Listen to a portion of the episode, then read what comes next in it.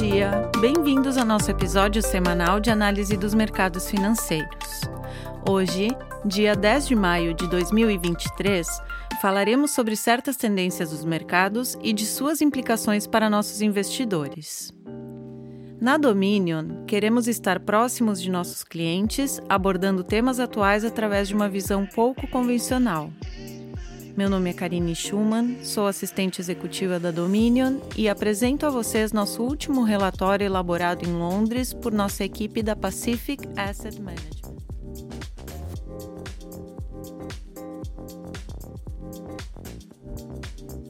Investimento em crescimento versus investimento em valor. Obtenha o melhor dos dois mundos. No investimento em ações, há muitas estratégias diferentes disponíveis para os investidores escolherem ao fazer a alocação. Podemos escolher regiões específicas, como ações europeias ou norte-americanas.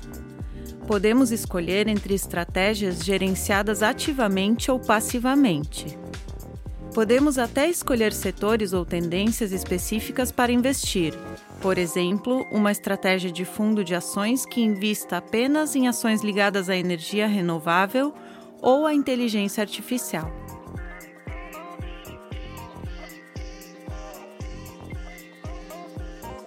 Essas ações de estratégia geralmente são mutuamente exclusivas. Se decidirmos alocar o capital do investidor em um fundo de ações de mercados emergentes, não deveríamos incluir nenhuma ação dos Estados Unidos nessa estratégia. Da mesma forma, um investimento em um fundo passivo, por definição, não tem envolvimento humano ativo na seleção de ações. A estratégia passiva investe apenas de acordo com o índice relevante.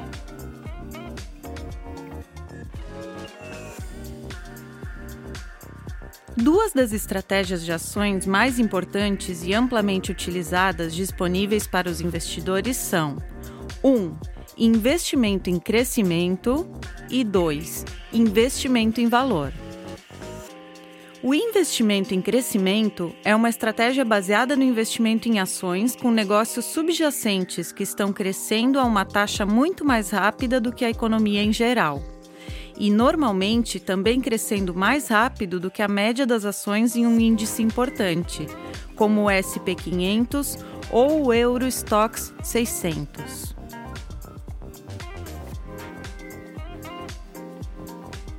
O investimento em valor é uma estratégia focada na compra de ações negociadas com valorizações baixas normalmente muito mais baixas do que a média de um índice importante, onde se percebe que há uma precificação incorreta por parte do mercado. Ao comprar ações usando uma metodologia de valor, o investidor considera que o preço de mercado atual da ação é muito menor do que o valor real subjacente do negócio. Em geral, as estratégias de crescimento e de valor são consideradas mutuamente exclusivas, como em nossos exemplos anteriores. De fato, todo o setor de investimentos profissionais pensa dessa forma. Os principais fundos de pensão, por exemplo, ao alocarem o capital de seus investidores em ações, geralmente dividem suas alocações de ações entre ações de crescimento e ações de valor assim como dividem as alocações entre ações europeias e ações americanas.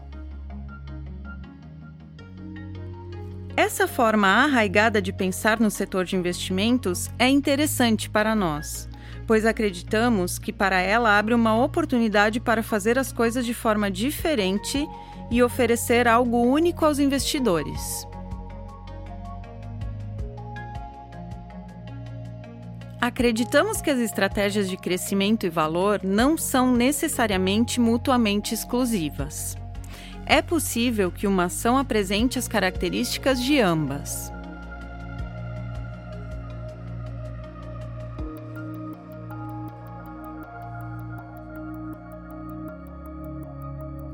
Imagine uma empresa que possui um poderoso negócio de publicidade digital, que teve um crescimento excepcional na última década. Como a publicidade tradicional continua a migrar para o mundo digital por meio de publicidade direcionada, a plataforma líder dessa empresa é a primeira opção para muitas equipes de marketing que aumentam os gastos com anúncios digitais. Essa mesma empresa, devido a algumas preocupações de curto prazo em relação à economia, viu suas ações serem vendidas em 75% em um ano, durante uma venda mais ampla do mercado de ações. Depois disso, a ação é negociada em um múltiplo de ganhos, uma medida de valorização de apenas oito vezes, o que corresponde à metade da valorização da média do índice do mercado. Esse exemplo de empresa está apresentando as características de uma ação de crescimento, dado o seu negócio de publicidade digital de alto crescimento e a provável perspectiva de que continue a crescer por muitos anos. Mas ela, a empresa, também apresenta as características de uma ação de valor, dada a valorização muito baixa em que é negociada em relação ao mercado e à qualidade do negócio. O exemplo que demos é um investimento real em dois de nossos fundos de investimento da Dominion. E depois de comprá-lo com essas valorizações deprimidas, seu preço aumentou em cerca de mais de 100%. Acreditamos que o crescimento e o valor não precisam ser considerados mutuamente exclusivos. Os investidores não precisam necessariamente escolher entre eles. É possível ter o melhor dos dois mundos, ter a faca e o queijo na mão e investir em empresas que exibam as características desejadas das estratégias de crescimento e de valor. Esse é exatamente o enfoque que adotamos na Dominion para a estratégia Global Trends, liderada pelo Global Trends Managed Fund.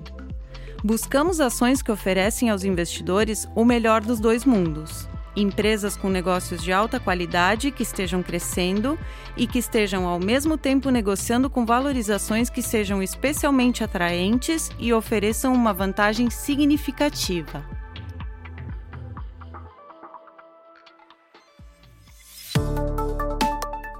Espero que tenham gostado do episódio de hoje. Mais uma vez, faço convite àqueles que queiram nos seguir no Spotify e deixar suas sugestões e comentários através de nossos canais de comunicação. Nos vemos na semana que vem. Um abraço. As opiniões refletidas neste podcast são do autor na data da publicação e não necessariamente as da Dominion Fund Management Limited. O conteúdo deste podcast não pretende ser uma assessoria de investimento e não será atualizado depois da publicação. Imagens, vídeos, citações de literatura e qualquer material que possa estar sujeito a direitos autorais são reproduzidos total ou parcialmente neste artigo com base no uso justo aplicado a reportagens de notícias e comentários jornalísticos sobre eventos.